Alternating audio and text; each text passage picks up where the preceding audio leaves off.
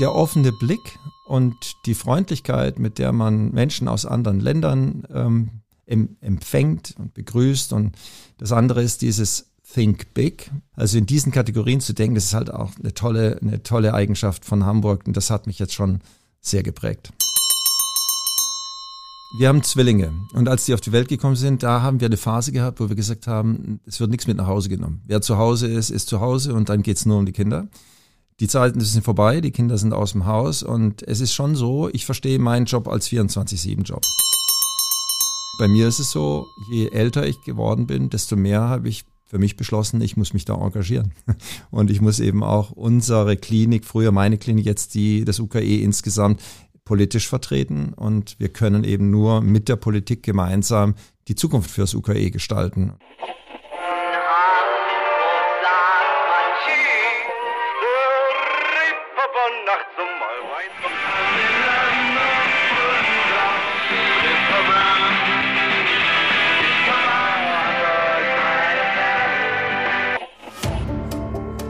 Gute Leute.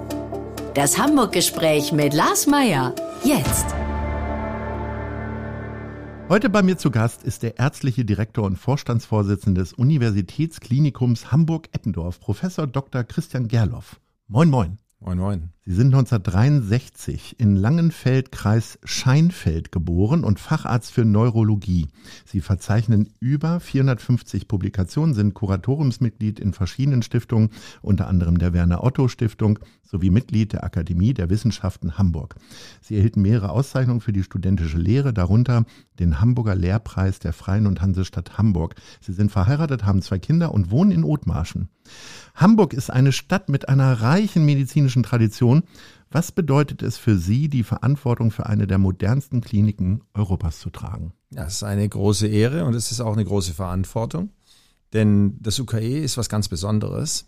Es ist nicht nur sehr, sehr groß, es ist auch eine Stadt in der Stadt mit einem eigenen Leben, mit einer Vielzahl von Berufen. Es geht ja nicht nur um Ärzte, Ärztinnen, Pflegende, sondern wir haben ganz viele unterschiedliche Berufsgruppen bis hin zum Schweißer oder, oder in der Gastro verschiedenste Menschen. Und alle arbeiten zusammen mit einem Ziel, nämlich Patientinnen und Patienten möglichst gut und auf universitärem Niveau zu behandeln. Also Spitzenmedizin, Innovation in der Medizin und das Ganze vermischt mit Lehre und Forschung. Und das ist schon ein richtig, richtig tolles und sehr vielseitiges Konzept. Und da Vorstandsvorsitzender sein zu dürfen, ist einfach eine große Ehre. Jetzt ist es ja so, dass Verantwortung im besten Fall nicht so als großer, schwerer Rucksack irgendwie daherkommt, den man dann morgens anschnallt, wenn man zur Arbeit fährt und abends dann wieder ab. Aber wie oft wird Ihnen das denn bewusst oder ist Ihnen klar, dass da jetzt vielleicht auch gerade eine Entscheidung getroffen wird, die äh, mehr als drei Personen betrifft. Man wächst ja da rein. Ich habe 32 Jahre klinische Versorgung gemacht, jeden Tag Visiten, Sprechstunden, habe nebenher geforscht, habe meine Vorlesungen gehalten und man merkt, wie die Verantwortung schlichtweg im Laufe der Jahre immer weiter wächst, weil man immer mehr entscheiden darf und dann immer mehr auch Acht geben muss, dass man alle bei den Entscheidungen mitnimmt. Und jetzt ist es halt noch mal größer geworden. Wir haben ja 15.000 Menschen, die bei uns arbeiten und das wird mir jeden Tag bewusst, denn man kommt in den Campus rein, man sieht, was da los ist, man sieht, wie viele Notarztwagen vor der Notaufnahme stehen und man ist sich sehr wohl bewusst, dass wenn man hier eine Entscheidung trifft, wie viele Menschen das betrifft und wie viele Patienten was auch betrifft, in der Versorgung im täglichen Handeln. Jetzt sind Sie ja noch relativ jung dafür, dass Sie jetzt an der Spitze dieser riesen Organisation stehen. Äh, ist der Ehrgeiz jetzt auch zu Ende oder was kann danach noch kommen, außer möglicherweise Gesundheitsminister? Danke für das Kompliment. Ich bin überhaupt nicht so jung. Ähm, das war jetzt einfach eine logische Folge der ganzen Jahre, die ich viel Erfahrung sammeln durfte.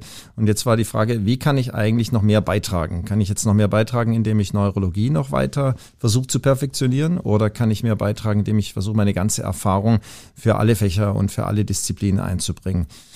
Was kann danach noch kommen? Nach dem UKE als Vorstandsvorsitz kann nicht mehr viel kommen in der Berufsgruppe, würde ich auch sagen. Und Gesundheitsminister will ich wirklich nicht werden.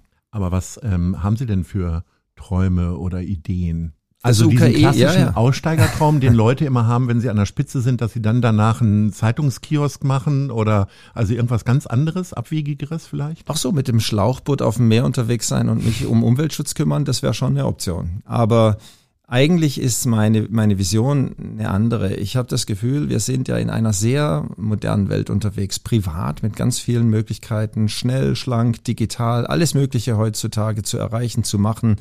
Braucht man sich mal nur angucken, Google Earth oder sowas, wo man plötzlich mal, ich kann irgendwo hin und kann mir da mal anschauen, wie es aussieht. Das wäre alles undenkbar gewesen früher. Die ganzen Uhren, die man so trägt, die einem sagen, wie viel Schritte man am Tag geht oder wie die Herzfrequenz gerade ist. All diese tollen Sachen. Und in der Medizin haben wir so viele Regularien und so viel Datenschutzthemen, dass wir von all diesen Vorteilen der Digitalisierung ganz wenig mitnehmen können. Natürlich sind wir digitalisiert, gerade am UKE sehr durchdigitalisiert, papierlos, schon viele Jahre. Aber wir könnten noch viel mehr. Und ein Ziel, das ich erreichen möchte in den nächsten Jahren, ist, dass wir eben viel mehr von diesem tollen Effekt der Digitalisierung in vielen Bereichen des privaten Lebens dass wir das auch ins Krankenhaus kriegen und auch zum Nutzen der Patienten gestalten können. Dass man sich einloggt ins Krankenhaus, dass man kommunizieren kann mit dem zuständigen Arzt oder der Ärztin und vieles andere mehr. Man hat ja in Hamburg häufig den Eindruck, dass Politikerinnen und Politiker und auch Leute an Spitzen von Institutionen sehr gerne über Digitalisierung sprechen und sagen, das muss jetzt besser werden. Das höre ich jetzt auch schon ein paar Jahre und den Eindruck, dass es besser wird, habe ich irgendwie persönlich nicht. Also ganz konkretes Beispiel nach dem Kriegsausbruch in der Ukraine kamen hier nach Hamburg sehr viele Ukrainerinnen, mit denen ich auch äh, sehr viel zu tun habe. Und die haben gesagt, sie haben noch nie so viel Papier ausfüllen müssen. Und was denn eigentlich hier los ist, die kommen sich vor, als würden sie jetzt wieder 40 Jahre zurückgehen. Jetzt ist Hamburg, sieht sich immer gerne als moderne Stadt. Aber was braucht es denn für einen Schub, damit es dann wirklich mal um Digitalisierung geht? Es braucht einfach mal Mut, dass man Entscheidungen trifft, die vielleicht auch ein, zwei, drei Jahre später nochmal kritisch diskutiert werden. Ich will mal nur daran erinnern, wir haben 2009 die digitale Akte bei uns eingeführt im UKE und wir standen sofort in der Zeitung, der gläserne Mensch, der gläserne Patient. Das wird jetzt alles ganz furchtbar. Das UKE ist völlig unmenschlich, weil die jetzt eine digitale Akte einführen. Heute ist ein Krankenhaus, was nicht digitalisiert ist in dem Punkt, rückständig und wird ebenfalls wieder durch den Kakao gezogen, weil die einfach noch mit Papier arbeiten. Und so ändern sich dann die Sichtweisen. Wir haben sehr früh erkannt, dass man das in eine digitale Form alles gießen muss. Und heute sind wir, also wir haben große, große Fortschritte gemacht, was die Digitalisierung angeht, in den letzten 14, 15 Jahren. Und das, wo wir noch deutlich besser werden können, allesamt in Deutschland, ist die Vernetzung untereinander. Und das ist vor allem ein Thema des Datenschutzes. Da müssen wir halt mal uns zusammensetzen. Datenschützer sollten nicht auf der einen und wir auf der anderen Seite sein. Wir wollen ja versuchen, Schaden von Menschen abzuhalten. Die Datenschützer wollen es auch, aber auf eine andere Weise. Und man braucht halt gemeinsame Konzepte, wie man Dinge ermöglicht, statt sie zu verhindern. Und das ist extrem wichtig. In Hamburg sind wir gar nicht so schlecht aufgestellt, haben auch einen sehr verständigen neuen Datenschützer. Aber es gibt halt Regeln, die werden in anderen Ländern anders ausgelegt. Die sind anders vernetzt. Skandinavien, Holland. Wenn es um Fahrradfahren geht, dann guckt man immer gerne nach Kopenhagen, Digitalisierung, äh, die baltischen Staaten. Äh, was ist es denn in der medizinischen Digitalisierung? Wo würden Sie denn am liebsten Klinikchef sein? Am UKE natürlich, völlig klar. Gut, dann müssen wir die 15.000 Leute mitnehmen. Und wohin dann? In welches Land? Was ist da so der Vorzeigeort? Also Holland ist schon sehr gut aufgestellt, mhm. was die Digitalisierung angeht. Ähm, Natürlich die USA auch, aber die haben eben ein anderes System. Da gibt es eben eine, sagen wir mal, ein Healthcare, also ein Gesundheitsplan. Der wird von irgendeinem Arbeitgeber zum Beispiel bezahlt und der richtet sich dann, also wenn es gut läuft, oder er wird mhm. gar nicht bezahlt. Ja. ja. Aber wenn er von einem Arbeitgeber bezahlt wird, dann geht er einmal durch von stationär, also von intensiv, stationär, Operation bis hin zum ambulanten Sektor und zur Versorgung mit Hilfsmitteln.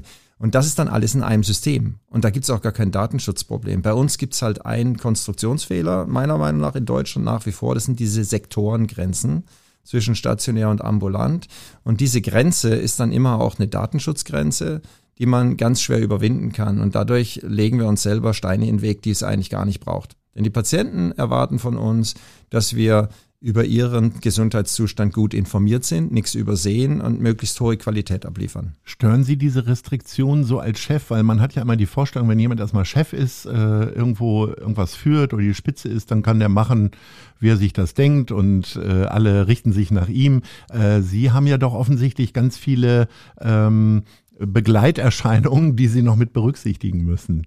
Ja, das ist äh, etwas, was ich auch schon wusste, bevor ich den Job angenommen habe. Ich nehme das als ähm, sportliche Herausforderung. Es geht darum, die Menschen zu überzeugen. Man muss jemanden, der dafür verantwortlich ist, dass im Bereich der Datensicherheit herrscht, eben erklären, warum wir bestimmte Bedürfnisse in der Medizin haben und Patientinnen und Patienten bestimmte Dinge von uns einfordern. Das geht ja so weit, wenn wir jetzt bestimmte Daten nicht zusammenbringen bei einem Patienten und wir machen deshalb irgendetwas nicht, dann kann es am Ende für uns strafrechtlich relevant werden, weil wir irgendwas unterlassen haben, was wir eigentlich hätten wissen können. Und mhm. uns, dann können wir uns nicht auf den Datenschutz zurückziehen, sondern dann stehen wir vor einem Riesenproblem und haben eben unseren Job nicht gemacht. Und das muss man erklären und die Menschen mit an Bord holen. Und Deutschland ist ja da durchaus auf einem guten Weg mit neuer Gesetzgebung, neuen Ideen dazu, wie wir Routinedaten besser vernetzen können. Wir kommen nach Hamburg und wir kommen zu unseren Lieblingen beziehungsweise zu Ihren Lieblingen. Das ist unsere Schnellfragerunde, deswegen bitte ich immer um relativ kurze Antworten. Welcher ist Ihr Lieblingsort zum Entspannen? Elbstrand, Falkensteiner Ufer mit dem Hund spazieren gehen. Welches ist Ihr Lieblingsgebäude? Das UKE, Gebäude O10. Welches ist Ihr Lieblingsgeschäft? Die haben alle zu, wenn ich zur Arbeit gehe und haben schon wieder zu, wenn ich nach Hause komme. Und theoretisch? Da gibt's eins, das heißt Toplicht. Das ist so eine Art Tante-Emma-Laden, wo es ganz viele Teile für Schiffe und Segelboote gibt. Wo ist das? Notke Straße. Rotmarschen Großflottbeck. Welches ist Ihre Lieblingsbar? Die hat mit Sicherheit auf, wenn Sie nach Hause fahren. Strandperle am Wochenende. Äh, wer ist Ihr stadtbekannter Lieblingshamburger oder Ihre Lieblingshamburgerin? Neben den 15.000 UKElern bin ich wirklich sehr beeindruckt von dem Charisma und dem Engagement von Michael Otto. Wir kommen weg von den Lieblingen und äh, wir gehen nach Langenfeld. Da sind Sie geboren. Wie sehr steckt das in Ihnen noch drin? Haben Sie eine Idee für uns? Was fällt Ihnen ein? Was ist so Ihr Geruch, den Sie mit dieser Stadt verbinden? Was gibt es so an Sachen, die wir uns so vorstellen können? Ich habe die Stadt verlassen, als ich, glaube ich, 72 Stunden alt war. Hm. Insofern also habe ich nur eine ganz, ganz dunkle Erinnerung ja, gut, okay. in Langenfeld. Nein, ich bin in Pforzheim aufgewachsen. Ja.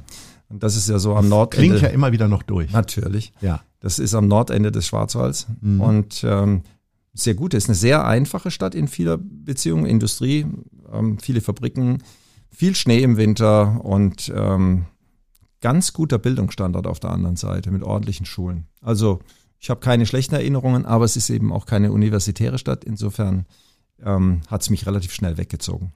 Nun sind Sie hier nach Hamburg gekommen, sind hier schon viele Jahre. Es gibt äh, viele Leute, die dann am Ende doch nicht mit dem Hamburger Klima, mit den Leuten und so weiter klarkommen und die es dann doch immer schnell, auch aus folkloristischen Gründen vielleicht, in den Süden zieht. Was hat Sie denn hier gelassen? Ich finde die äh, Stadt fantastisch, weltoffen. Und das hat auch einen gewissen Hintergrund. Meine Frau ist Katalanin und wir sind, haben uns in den USA kennengelernt, sind dann nach vielen Jahren USA nach Süddeutschland gezogen, nach Tübingen. Und das war eine harte Prüfung für meine Frau. Und natürlich nicht nur wegen der Sprache, sondern auch das gesamte Ambiente war eine Challenge. Und als wir dann 2006 nach Hamburg gekommen sind, war die Welt plötzlich eine ganz andere. Sie wurde, und ich auch, sofort super freundlich aufgenommen. Und statt irgendeinem, sag mal, gewissen Fremdeln, da kommt jemand aus dem Ausland, war es in Hamburg immer so, ah, was, ach, aus der Nähe von Barcelona. Ja, fantastisch, ja toll und so. Oder bei mir halt, na, höre ich da einen kleinen Akzent? Ja, ja, genau, ich komme aus Süddeutschland, alles gut. Also, es war immer eine super freundliche Aufnahme. Wir haben hier viele tolle Freunde gewonnen und natürlich ist die Stadt auch so fantastisch. Wasser, ich mag Wasser gerne. Wir sind wassersportaffin und so. Alles happy hier. Jetzt haben Sie ja lange äh, quasi wirklich praktisch gearbeitet. Ich will Ihnen das jetzt nicht von heute absprechen, aber es ist ja dann auch vieles Verwaltung und Kaffee trinken und so. Fehlt Ihnen das so ein bisschen, immer wieder aufs Handy zu gucken und zu sagen, oh, ich muss da jetzt hin und äh, irgendeinen Notfall lösen oder wie auch immer? Ich weiß das von äh, Freunden in meinem Umkreis, die im medizinischen Bereich äh, arbeiten, die dann irgendwann auch ein bisschen gesetzter wurden, dass das dann immer noch kribbelt so ein bisschen. Na klar, nach 32 Jahren vermisst man das auf jeden Fall. Auf der anderen Seite wusste ich sehr genau, auf was ich mich jetzt einlasse mit dem neuen Job und zwar eine sehr bewusste Entscheidung. Und äh, trotzdem, na klar. Also ich habe immer gerne Patienten gesehen in der Sprechstunde auf Visite. Ich habe auch immer gerne mit, mit auszubildenden jungen Ärztinnen und Ärzten zu tun gehabt. Und ähm, das fehlt schon ein bisschen, aber es gibt eben jetzt genug andere Herausforderungen, auch schöne Momente. Insofern habe ich jetzt kein Wehleid. Aber es wäre eine Lüge, wenn ich sagen würde, ich spüre nichts. Wenn Sie früher den Pieper mit nach Hause genommen haben oder vielleicht auch mal eine Krankenakte, weiß ich nicht, ob man das überhaupt darf. Nein, ähm, nein darf man natürlich nicht. Ähm, Ist es so, dass Sie trotzdem auch jetzt noch gedanklich zumindest oder mit dem Laptop oder irgendwelche Akten mit nach Hause nehmen oder sind Sie eher ein Typ, Sie bleiben ein bisschen länger, haben ja gerade gesagt, die Geschäfte sind zu und dann ist aber auch Wochenende beispielsweise? Also, wir haben Zwillinge und als die auf die Welt gekommen sind, da haben wir eine Phase gehabt, wo wir gesagt haben, es wird nichts mit nach Hause genommen. Wer zu Hause ist, ist zu Hause und dann geht's nur um die Kinder. Die Zeiten sind vorbei, die Kinder sind aus dem Haus und es ist schon so, ich verstehe meinen Job als 24-7-Job. Und das ist jetzt auch egal, ob jemand sagt, äh, bei uns ist heute auf Intensivstation der und der oder die und die eingeliefert worden. Das wollte ich Ihnen nur mal sagen. Dann gehe ich auch vorbei. Ja, dann bin ich noch schon nah genug dran oder ich fahre auch mal, geht auch mal Freitagnachmittags noch in der Notaufnahme vorbei oder auf der Intensivstation. Und mich kann man jederzeit anrufen. Wie sehr kann man da eigentlich äh, mit der ganzen Entwicklung so mithalten? Also ich kriege das ja nur als Laie mit, äh, keine Ahnung, äh, die Handys werden jedes Jahr wieder neuer, die Software wird schneller, größer und so weiter, die Fotos werden besser. Ich stelle mir vor, dass das ja in, äh, in den ganzen medizinischen Einrichtungen, also nicht nur bei den Gerätschaften, sondern auch in dem Wissen darum, wie man wie was macht. Äh, das passiert ja auch wöchentlich. Ist das dann trotzdem wie Fahrradfahren, dass man das nicht äh, verlernt? Und wie bleibt man da am Ball? Also wer denkt, dass er, weil er es schon 30 Jahre gemacht hat, irgendwie immer noch on top ist, der ist, glaube ich, echt schief gewickelt. Das ist eine Riesenherausforderung, jetzt immer auf Zack zu bleiben, was die neuen Erkenntnisse angeht und auch die neuen Anforderungen an medizinisches Handeln. Es ist eben nicht mehr so, dass es reicht zu sagen, ja, ich habe das jetzt 20 Jahre immer so gemacht und ich habe gute Erfahrungen damit. Das reicht nicht mehr. Man muss sich schon rechtfertigen, indem man auch sagt, naja, da gibt's jetzt eine neue Studie, die ist zwar positiv, aber ich bin da noch, habe noch Fragen, also bleiben wir nochmal beim Alten. Oder nein, die neue Studie ist in die Leitlinien eingegangen, das muss man jetzt mal anders machen. Wir müssen jetzt unsere gesamte Strategie in der Klinik auch anders äh, aufstellen da am Ball zu bleiben, da gibt es, glaube ich, im Wesentlichen zwei Ansätze. Der eine ist, es gibt eine zunehmende Spezialisierung. Man kann halt einfach nicht mehr, sagen wir der eine Internist, der alles kann, den gibt's nicht mehr. Es gibt auch nicht mehr den Neurologen, der alles kann oder die Neurologin, die alles kann. Der andere Punkt ist Wissensvermittlung. Man muss sich wirklich sehr intensiv darum kümmern, dass man in einer vernünftigen, komprimierten Form Wissen zur Verfügung stellt. Zum Beispiel Online-Veranstaltungen, Podcasts, Vlogs, whatever, ja, Podcasts, die man unterwegs beim Joggen hört oder mal Autofahren. Also ganz viele Kanäle, die man bespielt, um den Nachwuchs äh, letztlich zu informieren, aber auch die, die im Geschäft sind, also die Praktiker und Praktikerinnen auf dem, auf dem Laufenden zu halten. Wir leben in einer Zeit, wo ganz viele gesellschaftliche Fragen von den jungen Leuten gestellt werden, wo Entwicklungen angestoßen werden, also die ganze Klimaschutzdebatte, das politische Aufstehen, aber auch wie gearbeitet wird und so weiter. Ähm, wie ist das im medizinischen Bereich? Lernen Wir da sind, immer noch die ja. Jungen von den Alten oder geht es auch schon in andere Richtungen? Also wenn man, ich glaube, wenn man, wenn man gut sein will, dann muss es in beide Richtungen gehen. Die Zeiten, das ist ja in der Medizin sowieso was ganz Besonderes gewesen. Ewig lange wird man einfach, weil man die meiste Erfahrung hat, ist man äh, einfach Chef und es wird auch gar nicht hinterfragt. Und diese Zeiten, die ändern sich so allmählich. Es gehört mehr dazu, als nur ein guter Spezialist zu sein, wenn man gut führen will, wenn man eine Abteilung weiterentwickeln will. Und was vor allem dazu gehört, ist, dass man den jüngeren Menschen zuhört und viel mehr auf einer sagen wir, Augenhöhe Entscheidungen gemeinsam im Team trifft. Das ist eine Sache. Das andere ist, wir sind als UKE und diese, also dieser Größe sind wir wirklich ein Spiegelbild der Gesellschaft. Es gibt bei uns im Grunde genommen so ziemlich alles. Ich sehe uns schon als, als unpolitisch. Also wir haben jetzt nicht die Aufgabe, Partei zu ergreifen für die eine oder andere Seite, aber wir sind ein Abbild der Gesellschaft. Und deshalb müssen wir auch über Dinge wie New Work nachdenken, und wir müssen dabei eben immer ein, ein, gutes Händchen haben, eine Balance herzustellen. Es gibt schlichtweg ganz viele Menschen, zum Beispiel in der Pflege, aber auch bei den Ärzten und Ärztinnen, die müssen halt 24-7 arbeiten, Heiligabend, Neujahr, ganz egal. Und dann ist es wichtig, das zu bedenken, wenn ich dann in der Administration zum Beispiel Menschen habe, wo ich sage, naja Mensch, ihr könnt eigentlich immer von zu Hause arbeiten und wenn da jetzt niemand im Büro ist, ist es auch gar nicht schlimm, machen wir das Büro zu. Diejenigen, die 24-7 vor Ort sind, die brauchen Ansprechpartnerinnen, die einem dann auch mal helfen, auch mal schnell helfen und auch mal Menschen zum Anfassen und zum Miteinander reden, wenn es einem nicht so gut geht. Also es ist eine Balance, aber natürlich müssen wir über moderne Arbeitsformen, moderne neue Wege, Entscheidungen gut zu treffen, ähm, das müssen wir auch implementieren, keine Frage. Wie ist das in diesem Spannungsfeld zu arbeiten, beziehungsweise vielleicht sogar äh, Sachen vorzugeben? Ähm, ich sag mal ganz klischeehaft, junge Leute wollen weniger arbeiten, wollen mehr Erholung, wollen mehr Komfort, der Arbeitgeber soll sich auch ein bisschen kümmern und so weiter. Also diese ganzen Fragen, die gerade diskutiert werden. Im medizinischen Bereich haben wir das Problem äh, Nachwuchs sowieso, äh, äh, der fehlt, aber völlige Überarbeitung, manchmal auch zu wenig Bezahlung, weil viel zu lange gearbeitet wird, äh, zu wenig äh, gesellschaftliche Wertschätzung, jetzt vielleicht nicht gerade für Ärzte, aber für Pflegepersonal. Das ist ja ein Riesenspannungsfeld. Wie, und dann noch dieser immense Kostendruck natürlich äh, durch Vorgaben, ob jetzt durch Bundesregierung oder Krankenkassen, wie auch immer. Macht ja. das Spaß? Und, und zunehmend mehr Erwartungshaltung auch auf Seiten der Patientinnen und Patienten, die ja. immer besser informiert sind, weil sie auch Zugang zum Internet, zu Leitlinien haben.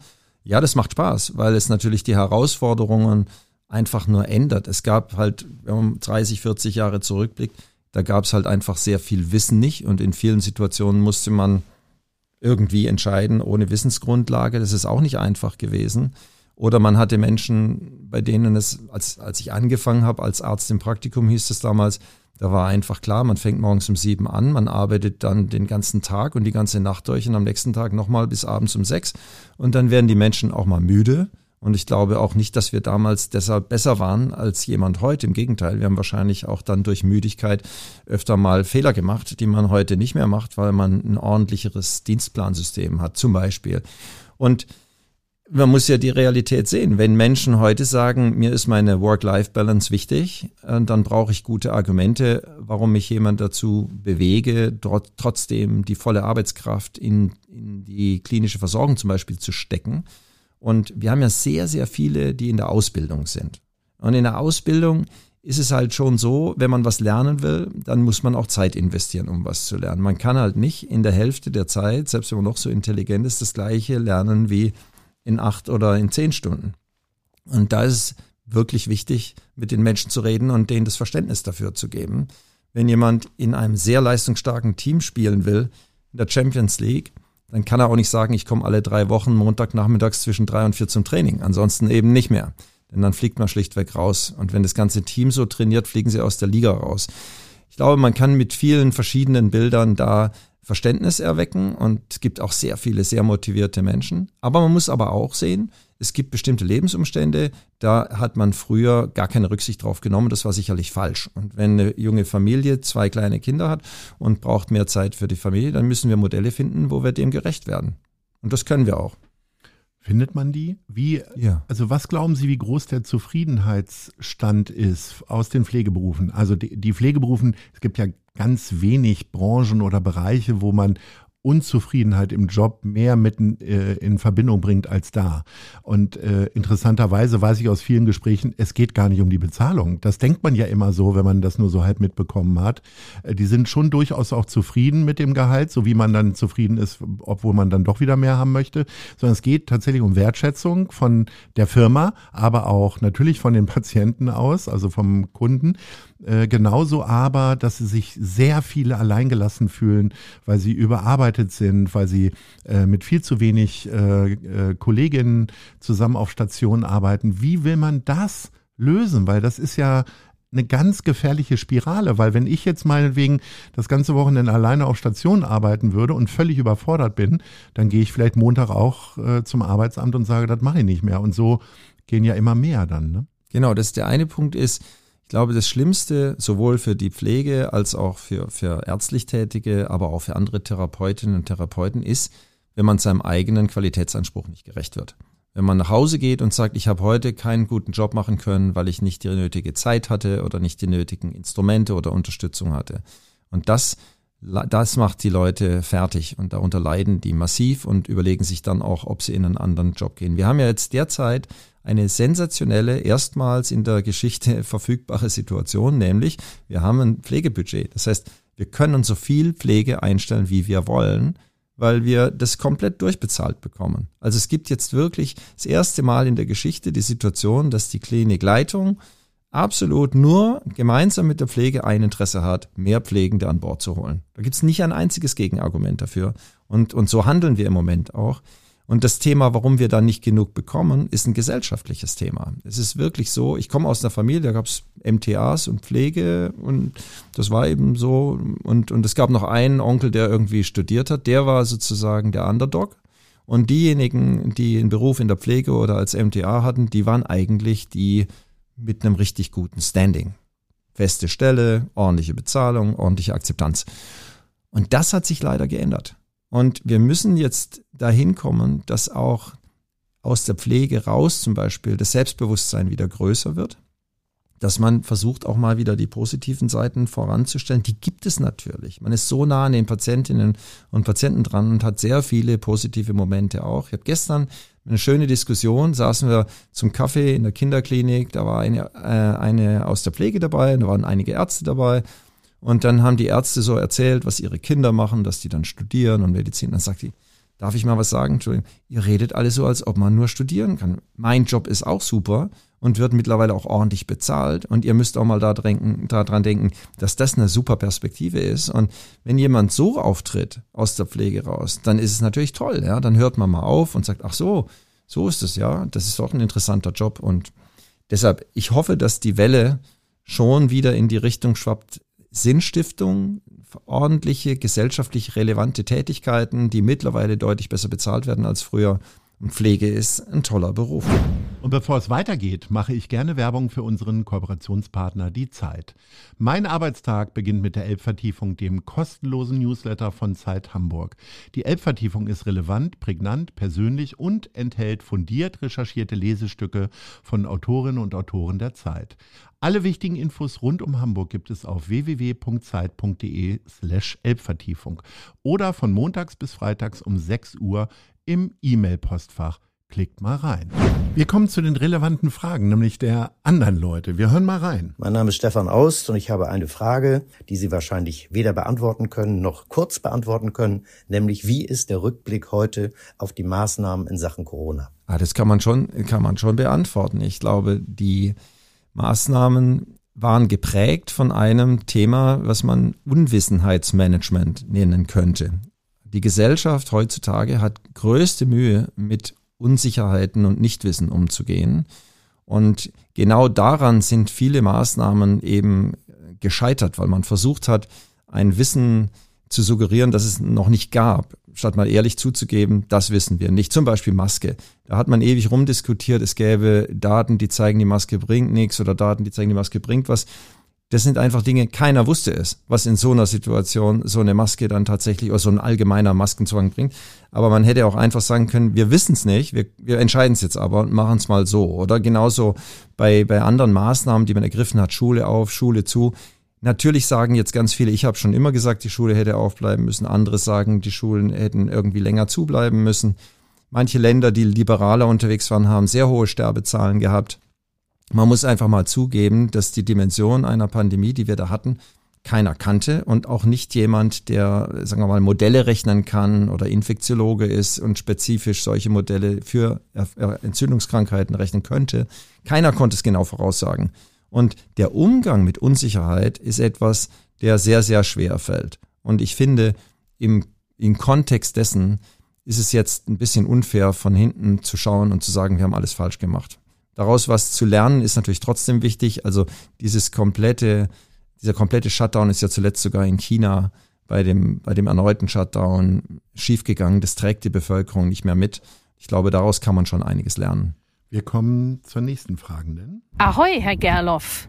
Eine Frage von Mitra Kassai, Gründerin der gemeinnützigen Initiative All Inclusive. Was könnten wir gemeinsam aus der Gesellschaft heraus beisteuern, um mehr Nachwuchs für Pflegekräfte zu gestalten, aber auch neue Pflegekräfte zu akquirieren und in die Ausbildung zu bringen?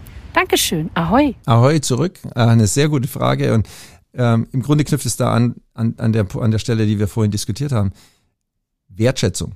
Wertschätzung und wirklich einen Blick auf die positiven Seiten. Sinnstiftender Beruf, man geht da morgens hin, man hat wirklich mittlerweile moderne Standards, man kann Tolles erreichen. Wir haben ja viel bessere Therapiechancen heute für Patientinnen und Patienten und, und dann auch mal das Positive rauskehren. Ich, ich sage mir immer, da gibt es so Situationen, da kommen dann alle und, und sagen, auch wie schrecklich war das heute wieder, dann setzt man sich hin, schaltet den Fernseher an, guckt Emergency Room an und findet es super toll. Dabei arbeiten die noch viel mehr und, und werden da auch nicht besser bezahlt und irgendwo am Ende ähm, hat man das Gefühl, das ist doch ein tolles Team, tolle Teamatmosphäre. Und wenn man mal selber in der Notaufnahme war und gearbeitet hat oder auch auf Intensivstationen oder spezialisierten Überwachungseinheiten, aber auch auf Normalstationen, der Teamgeist ist oft wirklich sensationell gut und es macht einfach Freude, da zu arbeiten.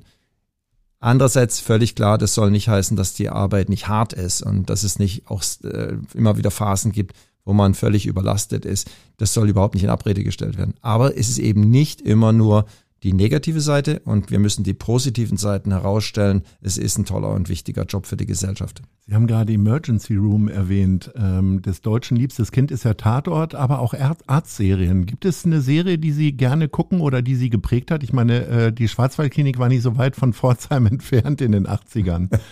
das ist richtig. Aber ich bin echt kein Seriengucker. Tatsächlich Emergency Room habe ich mir öfter abends reingezogen, selbst nachdem ich irgendwie eine 24-Stunden-Schicht hatte. Weil ich das immer wieder toll finde, so diese Action, die Atmosphäre, fand ich immer gut. Wir haben ja vorhin schon angefangen, über Hamburg zu sprechen, über Ihre Anfänge, ähm, dass wir alle mit offenen Armen hier gestanden haben und auf Sie gewartet haben, sozusagen. Äh, wie sehr hat Hamburg Sie denn geprägt? Also, wo würden Sie sagen, sind Sie jetzt Hanseat geworden? Das würde ich mir jetzt nicht anmaßen zu sagen, ich bin Hanseat geworden. Ich habe ja gelernt, was der Unterschied zwischen geboren, gebürtig und so weiter ist. Ähm, aber der offene Blick und die Freundlichkeit, mit der man Menschen aus anderen Ländern ähm, empfängt und begrüßt. Und das andere ist dieses Think Big, ja, dass man mutige Projekte startet. Beispiel Elbphilharmonie wurde ja viel diskutiert, ist trotzdem entstanden. Wir sind jetzt alle froh, dass wir sie haben. Also in diesen Kategorien zu denken, das ist halt auch eine tolle, eine tolle Eigenschaft von Hamburg und das hat mich jetzt schon sehr geprägt. Sie wohnen ja in Othmarschen. Ähm, das ist für mich so nicht so richtig, nicht Fisch, nicht Fleisch. Äh, für mich so der Übergang vom coolen Altona äh, in Richtung Blankenese. Ähm, würden Sie dem widersprechen? Was haben Sie da für Qualitäten? Ja, warum, warum sind wir in Othmarschen? Das ist ganz einfach. Erstens habe ich da Familie und wir haben Zwillinge gehabt, die sechs Jahre waren, als wir hierher gekommen sind. Nee, fünf. Und wir brauchten mal erstmal ein Backup, was in der Nähe ist. Das zweite ist, wir haben da eine Schule gefunden, die wirklich garantiert bis 16 Uhr Unterricht und Betreuung angeboten hat. So, jetzt sind wir aber sehr glücklich, denn es ist eben ein kleiner, es ist ein kleiner Vorort irgendwie mit einem Park und einer Straße, wo man irgendwie alles klein einkaufen kann. Und wir sind relativ schnell an der Elbe, wo wir ja gerne sind. Wir sind aber auch schnell an der A7. Also ich finde den Ort sehr spannend und man ist so schnell in der Stadt. Also man lebt nicht so weit draußen, dass man von der eigentlichen Innenstadt oder Ottensen nichts mitkriegt. Wir gehen schon gerne auch mal abends nach Ottensen und schlendern da durch die Gassen. Die einzige Straße, die mir da namentlich bekannt ist, ist die Weizstraße. Können Sie mir das große Geheimnis der Weizstraße erklären, dass dort ständig Rentnerinnen und Rentner Bremse, Kupplung und Gas verwechseln und in die Schaufenster reinrauschen? Gibt es da irgendwie vielleicht auch für Sie als Hirnspezialist irgendwie eine Erklärung? Ja, da gibt's ja die tollsten Verschwörungstheorien, dass das irgendwie von außen gesteuerte Mächte sind. Vielleicht liegt's auch einfach an den PS der Wagen, die dort zum Einkaufen fahren. Sie könnten da ja vielleicht dann auch eher zu Fuß gehen, meinen Sie? Wir also gehen da zu halt Fuß, ehrlich gesagt. Große SUV-Schiffe wahrscheinlich. Genau, die auch die stärksten Balken wegräumen. Ja, nee, wir gehen da vorzugsweise zu Fuß oder mit dem Fahrrad. Und das war ja auch eins der schönen Sachen. Man konnte die Kinder mit sechs, sieben Jahren schon dahin schicken, um Brötchen holen zu gehen. Wenn Sie Besuch bekommen, also vielleicht beruflich, aber auch äh, durch pri private Freunde, wo gehen Sie dann hin, um ihnen Hamburg zu zeigen, Ihr Hamburg? Also außer jetzt in Othmarschen bei sich zu Hause. Nein, also wir gehen sehr gerne einmal Binnen- und Außenalster, die Ecke. Und ähm, Rathausplatz gehört sicherlich dazu. Dann natürlich in die Elbphilharmonie. Wenn wir Karten kriegen, dann auch gerne wirklich rein, ansonsten auf die Plattform. Und dann am Ende sicherlich auch immer noch ein Spaziergang, einmal Övelgönne und so weiter an der Elbe entlang. Ähm, das sind so die Plätze, wo wir sehr gerne hingehen. Sind Sie zum Fischesser geworden oder waren Sie schon immer Fischesser? Ich sag mal, wenn man so aus dem Süden kommt, dann mag man das ja eher so herb und überbacken und Nudeln und was weiß ich. Ähm, ist das so etwas, wo Sie Ihre Essgewohnheiten geändert haben? Ja, aber ehrlich gesagt durch meine katalanische Frau. Der, das Thema Fisch und ähm, exzellente Zutaten und wenig Soßen, das kommt eher so aus der Ecke. Und es ist aber wirklich so, Sie haben recht, also in Hamburg wird es bedient und man kriegt wirklich guten Fisch und wir sind tatsächlich zu Fischessern geworden. Ja. Wo denn? Also Hagenah. wenn nicht zu Hause. Hagenah. Mhm. Kaufen wir den Fisch und, ein. Ähm, Ach so, es ja, gibt ja, auch unendlich viele Tapas-Läden. Jetzt würde ich gerne von Ihnen beziehungsweise von Ihrer Frau natürlich eigentlich erfahren, wo gibt's denn jetzt die besten Tapas? Es gibt ja, gab für mich ganz häufig so als Ort das Barcelona an der Max-Brauer-Allee, wo auch der jetzige Bundeskanzler ganz gerne mal hingegangen ist. Ähm, das wurde dann dadurch auch ein bisschen so ein Promi-Lokal. Ähm, wo gibt's jetzt wirklich die besten Tapas? Naja, Tapas sind ja eher so eine Sache aus ähm, Südspanien und Ah. ein bisschen auch aus dem Baskenland, baskische Tapas, aber gar nicht so da kommt der katalanisch. Katalanien gar nicht so also wir sind gar nicht so, ähm, nee, aber einen richtig guten Fisch, ähm, einen ganzen, mit allem drum und dran. Das ist schon ähm, eher das, wo wir hinterher sind. Ja. Jetzt ist das UKE. Achso, und den besten Fisch, den gibt's im L'Europeo. ja, Mm. Okay. Das ist ja bei Ihnen um die Ecke, mehr oder Mm, weniger. mm. Jetzt ist ja das UKE nun mal in Eppendorf. Äh, Sie sind eine kleine Stadt äh, in dieser Stadt, die ja auch ein paar Klischees äh, mit sich schwingt. Es gibt ja nur wenige Stadtteile, die, wo man sofort solche Bilder hat. Ne? Also auch die SUVs, die Sie aus Othmarschen kennen, würde man wahrscheinlich Eppendorf auch zuordnen. Ähm, wie sehr färbt denn dieser Stadtteil auf das Klinikum ab? Oder vielleicht auch umgekehrt? Also was ja sehr schön ist in so einem großen Klinikum ist, dass man auch bei den Patientinnen und Patienten einen gesamten Querschnitt aus der Bevölkerung hat. Ja, beispielsweise unsere Psychiatrie ist ja auch für den Hauptbahnhof zuständig und insofern haben wir keinen, sagen wir mal, Selektionsbias, dass wir nur noch Menschen aus äh, Eppendorf sehen. Ähm, das Einzugsgebiet des UK ist ja viel, viel größer. Ich glaube, wo man sicherlich so ein gegenseitiges Abfärben merkt, ist, ähm, man schaut schon auch drauf, dass Dinge, ähm, dass Dinge ordentlich sind, dass sie äh, gepflegt sind und ähm, ja, gut strukturiert sind und eine respektvolle, freundliche Atmosphäre miteinander herrscht. Das ist jetzt ein bisschen allgemein. Ich glaube, das vielleicht für uns Wichtigste ist, dieses Gefühl, mit so einem großen Unternehmen mitten in so einem schönen Stadtteil wie Eppendorf zu sein, das ist einfach, wenn es darum geht, wer möchte denn bei uns arbeiten, wie kriegen wir Nachwuchs in allen möglichen Berufsgruppen, das ist schon ein großer Vorteil. Denn es gibt ja viele Kliniken, die denn irgendwo draußen sind, in irgendeinem Gebiet, wo man eigentlich kaum hinkommt. Und da ist es für uns ein echter Luxus, dass wir in dieser tollen Wohnlage mit unserem Campus sind. Macht es natürlich für manche Menschen auch ein bisschen teuer, wenn sie dann in der Nähe gerne wohnen würden. Und das wäre auch nochmal so ein Appell, wenn Sie Möglichkeiten haben, jungen Pflegenden oder Auszubildenden günstigen Wohnraum zu verschaffen, melden Sie sich bei uns. Das ist extrem wichtig. Ähm, wie gut kennen Sie sich denn in Eppendorf aus? Also äh, wagen Sie sich dann mal vom Campus runter und äh, schlurfen da auch mal lang oder gehen da Mittagessen oder sind Sie dann eher in der Kantine vorzufinden? Also ehrlich gesagt eher an meinem Schreibtisch mit einem Sandwich. Ähm, Krankenhausessen soll ja auch gar nicht so gut sein. Ne? ja, also unsere Kantine ist, glaube ich, nicht so schlecht. Das behauptet Aber- dann auch wieder jeder. Und wenn man dann da drin liegt, dann ist es dann doch ganz anders. Genau, das ist, ist schon so. Also Krankenhausessen, man würde sich wünschen, man hätte deutlich mehr Ressourcen, um, um noch besseres Essen ähm, zu bieten, klar. Aber das ist eigentlich schon ein vernünftiger Standard. Also hören wir nicht mehr so viele Beschwerden, ehrlich gesagt. Nein, aber ich gehe gerne mal nach Eppendorf rein, wenn wir Gäste haben zum Beispiel. Und auch gerne mal samstags zur Abwechslung. Ähm, wir, wir gehen nicht nur abends in, äh, samstags in der Waldstraße spazieren, sondern fahren dann auch Ist ja gerne viel zu mal gefährlich. ähm, genau nach Eppendorf. Wir kommen zu unserer Rubrik Wissenswertes. Wir haben ein paar Fakten zusammengetragen und verbinden das mit einer persönlichen Frage an Sie. Schon 1795 haben sich Künstler und Gaukler in kleinen Holzbuden in der Nähe des Stadttores Millantor niedergelassen. Daher rührt der heutige Name des Ortes Spielbudenplatz. An welchem Jahrmarktstand würde man Sie am ehesten finden? Wenn es irgendwo Musik gibt, dann vielleicht eher da. Also Autoscooter. Zum Beispiel, genau, das wäre super. Musik und Auto. Haben Sie früher als Jugendlicher, sind Sie so hinten drauf gefahren bei den Girls oder? Ähm, Natürlich. Ja, sehr gut. 1965 wurde in Hamburg der Jerry Cotton-Krimi Mordnacht in Manhattan gedreht. Handgemalte Kulissen sollten das Portugiesenviertel möglichst amerikanisch aussehen lassen. Wo fühlt sich Hamburg für Sie am ehesten nach einer Weltstadt an? Also weil Sie amerikanisch gesagt haben, es gibt so ein paar Industrieecken, wo man, wenn man da rausfährt, sind die Straßen so unsäglich breit und dann kommt noch mal ganz viel freier Platz vor dem eigentlichen Gebäude und dann kommt das Gebäude und das ist für mich so sinnbildlich amerikanisch. Also ich habe ohnehin das Gefühl, wenn man deutsche Städte miteinander vergleicht, dann ist hat Hamburg viele Ecken, die die recht amerikanisch sind. Wir sind neulich südlich der S-Bahn in, das ist auch Othmarschen spazieren gegangen, da ist auch so eine Straße, da stehen ältere Häuser und jedes Haus hat vor dem Haus nochmal 10, 15 Meter Wiese. Und dadurch wirkt die Straße unglaublich breit. Und das ist so richtig amerikanisch. Ich habe da drei Jahre gelebt, also deshalb erinnert mich das dann immer sehr an Amerika. Auf 100.000 Einwohnende gerechnet ist die Hansestadt das Bundesland mit den wenigsten Bibliotheken in Deutschland. Dennoch sind die Bücherhallen Hamburgs die am häufigsten besuchten Büchereien in ganz Deutschland.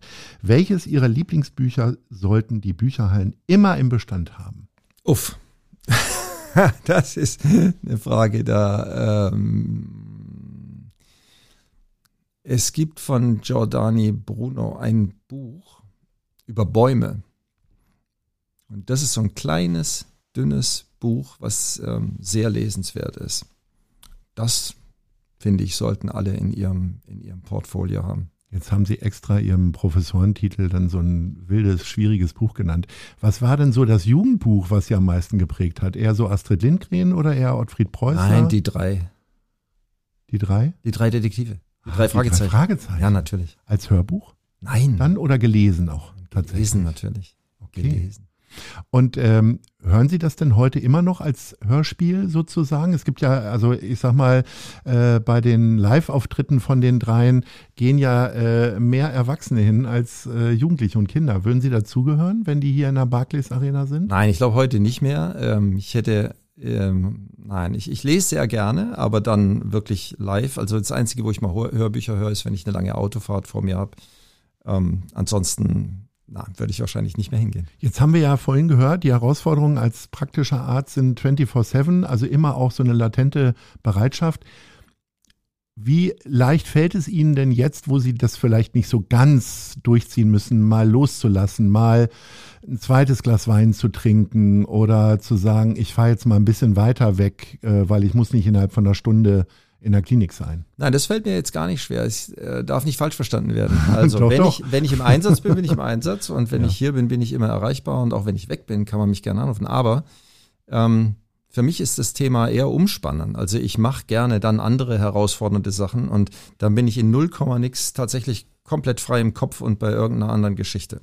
Zum Beispiel eine Skitour.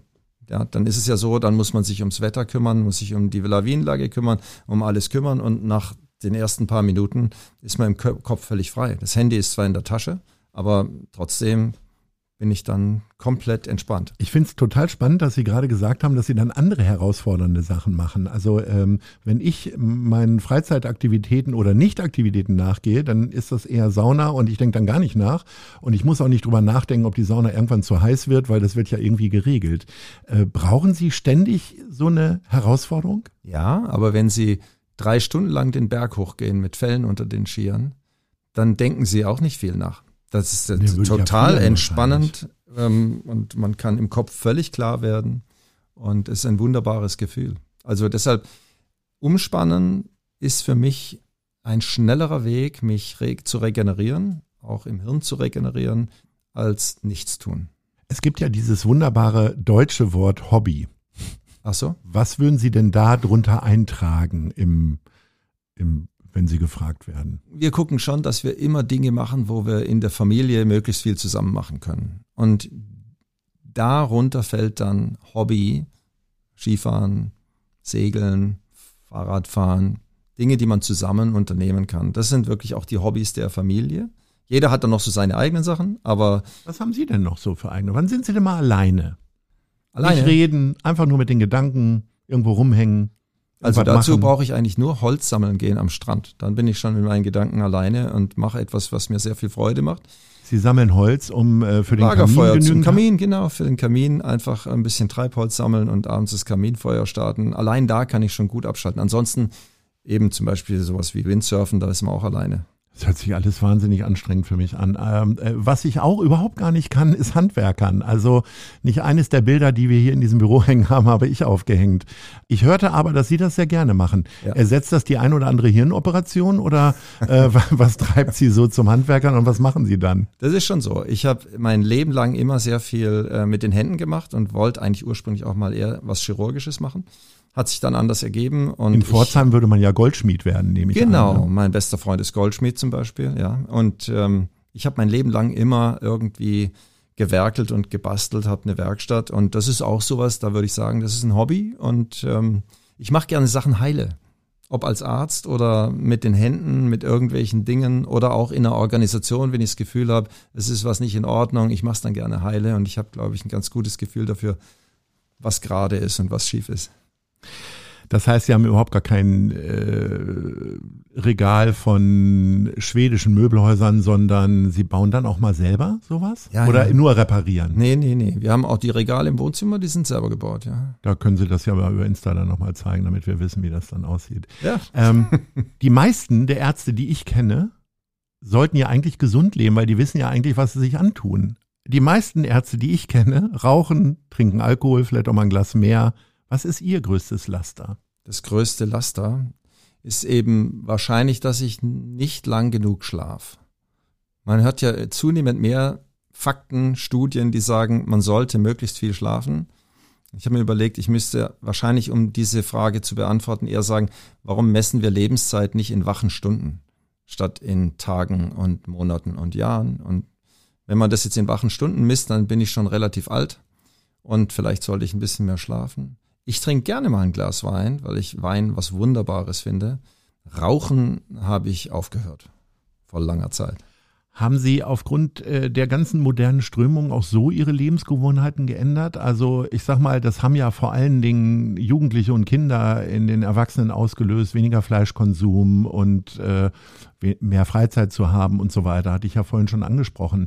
Äh, gibt es da etwas, was Sie von Ihren Kindern übernommen haben, weil die gesagt haben, Papa, heute wird gegrillt, aber Gemüse oder so? ja, tatsächlich, mein, mein, mein Sohn hat eine Freundin, die ist Vegetarierin und beim Skifahren waren wir neulich auch mit Freunden von uns, die sind sehr, sehr strikte Vegetarier und dann gab es halt einfach mal eine Woche lang vegetarisch. Das macht auch gar nichts aus. Sie haben es überlebt. Jo, absolut. Also es ist wie immer, wenn sich jemand richtig reinhängt und das dann gut macht, dann ist das auch lecker. Und ähm, wir sind da völlig undogmatisch. Aber ein Trend ist schon da. Also man denkt drüber nach, wie viel rotes Fleisch muss ich essen, ähm, wie viel Kohlenhydrate stopfe ich in mich rein. Und wir schauen schon mehr als früher drauf, dass wir eine ordentliche Ernährung haben. Sind Sie mit dem zunehmenden Karrierestand ein zuverlässigerer Freund geworden, was Verabredungen und so weiter angeht? Weil ich stelle mir halt vor, wenn man tatsächlich ja aktiv dann in der Medizin arbeitet, wenn man dann Kinokarten hat, dann kann man die nicht einfach einlösen, wenn dann irgendein schwerer Fall reinkommt. Ist das jetzt besser geworden? Können Sie Freundschaften besser pflegen? Machen wir mal eine Zeitreise 1981 habe ich mich mit einem, meinem besten Freund verabredet. Da gab es noch keine Handys, da gab es gar keine Kommunikationsmittel. Wir wussten, der eine geht an Bodensee in die Lehre, ich gehe irgendwo hin zum, zum, zur Bundeswehr, glaube ich. Und wir sagen, lass uns in drei Monaten am Samstag um 12 Uhr an der Kirche von treffen. Da gibt es bestimmt katholisch und evangelisch. Ja, da gut, dann an der evangelischen Kirche. Okay. Beide waren drei vor zwölf an der Kirche und es hat funktioniert. Schon mit 18. Also ich glaube, ich habe eher den Ruf, dass ich ein bisschen zu fanatisch pünktlich bin. Und das war ich auch schon immer. Das ist eher eine Charaktereigenschaft als etwas, was jetzt sich noch groß verändert hat. Es ist jetzt eher manchmal so, wenn irgendwie eine Krise ist, wo man schnell handeln muss, dann muss man mal was absagen. Das ist richtig. Aber Pünktlichkeit ist für mich eine Frage des Respekts. Wie viel Kultur kommt denn in Ihrem Leben vor, wenn wir das so konzentrieren auf Theater, Oper, Kino, Buch haben wir jetzt gerade schon angesprochen, aber wirklich aktiv irgendwo hingehen und das zeichnet ja auch eine Großstadt wie Hamburg aus, dass wir hier wahnsinnig viel Angebot haben. Was nutzen Sie davon? Also vor allem haben wir ein Abo in der Elfi und gehen da sehr regelmäßig hin und da bin ich auch sehr froh drum. Und deshalb liebe ich auch die Rolltreppe in der Elfi so. Da kommt man angehetzt auf die letzte Minute. Und dann wird man ausgebremst. Und dann geht man auf die Rolltreppe ja. und das geht. Mm. und schon ist gut. Ja. ja. Und wie sieht's aus mit äh, so Pop- und Rockkonzerten? Keine mehr. Früher ja, jetzt nicht mehr. Ähm, war noch mal irgendwann in der Arena bei einem Konzert, ja. Aber eher, also kaum. Tatsächlich. Ich habe ja gerade gesagt, Kulturangebot zeichnet so eine Großstadt aus, ein gastronomisches Angebot auch. Aber wo sagen Sie, das ist auch Großstadt und das nutze ich gerne? Auch die, die Vielfalt der Stadtteile ja, vielleicht? Genau, die Vielfalt der Stadtteile, die vielen unterschiedlichen Märkte, ähm, wo man mal samstags auf den einen Wochenmarkt gehen kann, an einem anderen Tag auf einen anderen Wochenmarkt gehen kann. Das nutzen wir sehr gerne aus. Ähm, ja, auch was sportliche Aktivitäten aus, angeht. Wir haben viele Freunde, mit denen wir zum Teil sehr viel Volleyball gespielt haben. Da gibt es da in Dulsberg so eine Riesenhalle, wo man Beachvolleyball spielen kann. Da kann man sich im Winter fühlen wie in der Karibik. Also das sind Dinge, die gibt's halt nur in einer Großstadt und äh, das wissen wir sehr zu schätzen. Eitelkeit zeigt sich ja ganz häufig durch Kleidung. Also die einen tragen halt immer nur einen schwarzen Rollkragenpulli, wollen nicht auffallen, wie auch immer. Ähm, wenn man als, wenn man das große Glück hat, die Hälfte des Tages einfach Dienstkleidung zu tragen, nämlich einen weißen Kittel, äh, wie eitel ist man denn dann noch? Ist das dann in einer, ähm, ich sag mal, in der Freizeit dann noch expressiver oder? Also meine Erfahrung ist, dass das ähm, gar nicht groß die den, den, das Bild, das Abbild der Gesellschaft so beeinflusst. Also ich kenne unter meinen Kolleginnen und Kollegen ähm, alle Facetten. Es gibt die, ähm, früher haben wir immer gesagt, die Birkenstock-Fraktion, die ein, ein Standarddress anhat, vor Kittel, nach Kittel. Und dann gibt es Menschen, die einfach extrem auf ihr Äußeres achten und immer wieder interessante, neue modische ähm, Styles haben. Gibt's bei den Ärztinnen und Ärzten wirklich alles. Bei mir selber, ich glaube, ich bin da vergleichsweise langweilig. Ich habe ja vorhin schon die These aufgestellt, Sie können jetzt nur noch äh, Gesundheitsminister werden. Gab es da irgendwann mal eine Idee? Ich sag mal, Sie müssen ja jetzt sehr viel politische Arbeit leisten, ne? Also weg von der praktischen Arbeit und Blutungen stillen hin zu viel Diskussion, viel Kompromisse eingehen und so weiter. Würde Sie das reizen? Und äh, was für einen Einblick haben Sie in die Politik? Warum lassen Sie es lieber doch bleiben? Ich weiß noch, ich saß vor vielen Jahren mit meinem besten Freund, also vielen, vielen Jahren, so mit 20, mit meinem besten Freund am Genfer See am Ufer und dann haben wir überlegt, der kam quasi schon aus der Politik, die ist mit bei dem in der Jugend schon irgendwie ganz vorne gewesen und und ich bin althumanistisch erzogen und da gab es ja auch gewisse philosophische Richtungen, die gesagt haben, Politik ist Teufelswerk, man darf sich da überhaupt nicht engagieren.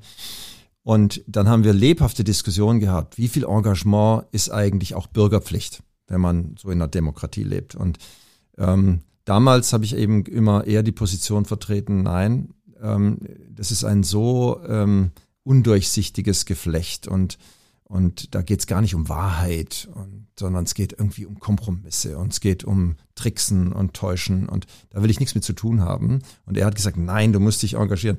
So, er ist irgendwie 20 Jahre später, hat sich immer weiter aus der Politik zurückgezogen, weil er gesagt hat, irgendwie kommt man da nicht, nicht weiter ist Unternehmer unterwegs, ähm, macht es super, wirklich toll. Und bei mir ist es so, je älter ich geworden bin, desto mehr habe ich für mich beschlossen, ich muss mich da engagieren. Und ich muss eben auch unsere Klinik, früher meine Klinik, jetzt die, das UKE insgesamt politisch vertreten. Und wir können eben nur mit der Politik gemeinsam die Zukunft fürs UKE gestalten. Und deshalb engagiere ich mich jetzt mehr als früher und finde es auch richtig so. Sind Sie Parteimitglied irgendwo? Nein.